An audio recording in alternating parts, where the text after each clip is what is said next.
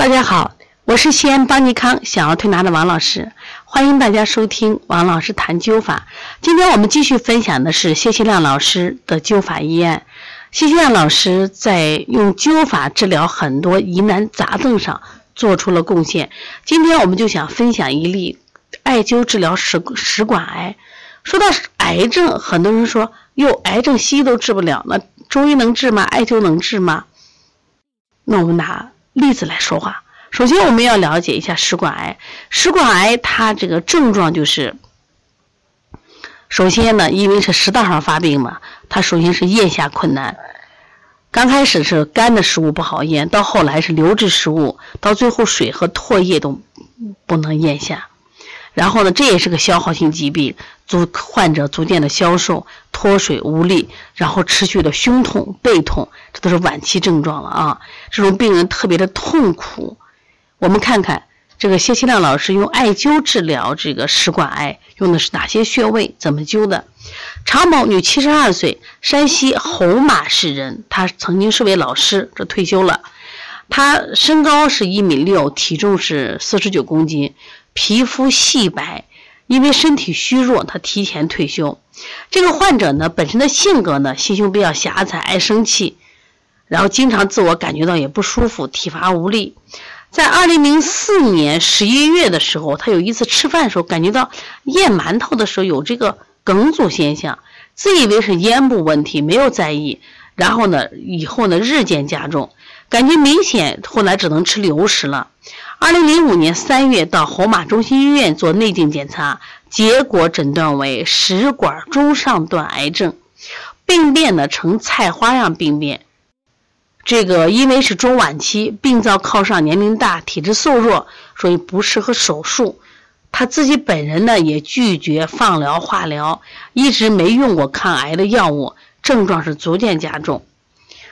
那么。他也有求生欲，所以选择了这个中医的这个灸法，直接在病灶处直接施灸，定穴在前胸部胸骨体上端的华盖穴、子宫穴，紫颜色的紫啊，子宫穴、玉堂穴，背部呢相对应处的深柱穴以及下肢的足三里穴进行直接灸法，每穴呢灸五壮，每针两次，共灸一个月。以后呢，就改为每日一次治疗，三个月以后改为隔日灸一次。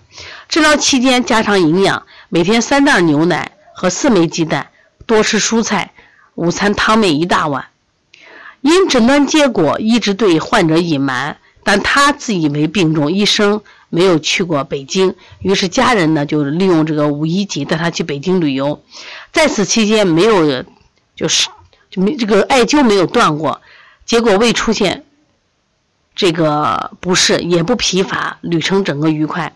灸到二零零五年十月中旬，患者就感觉到精神很好，每天想找活干，饮食也增加，睡眠良好，下肢走路有力，体重增加，二便也通畅，每天继续增加营养，直夸灸法好。到二零零二零零六年六月，共灸了十五个月，未有间断，饮食正常，能做家务劳动，精力充沛。一如常人，仍坚持继续施灸。到后来随访，这个患者到确诊到零八年去世，已经经历了三年。当时西医大夫给他说的是什么意思？就说他只能活八个月了，但实际上他又多活了三年。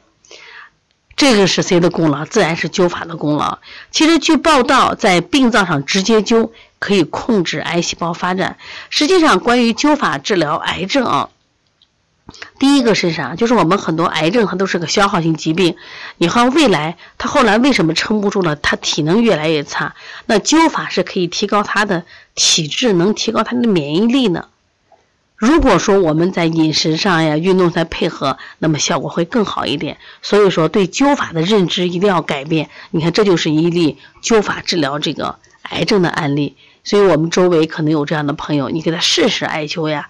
那也许艾灸可以的减轻他得病的痛苦，艾灸可以延缓他的生命，那甚至艾灸可以治疗他的疾病，那多好呢！所以说，这个那么简单的灸法，你不想学吗？而且这物美价廉的灸法，你为什么不学？因为它在日常生活中可以给到我们健康的保证。希望大家好好学习。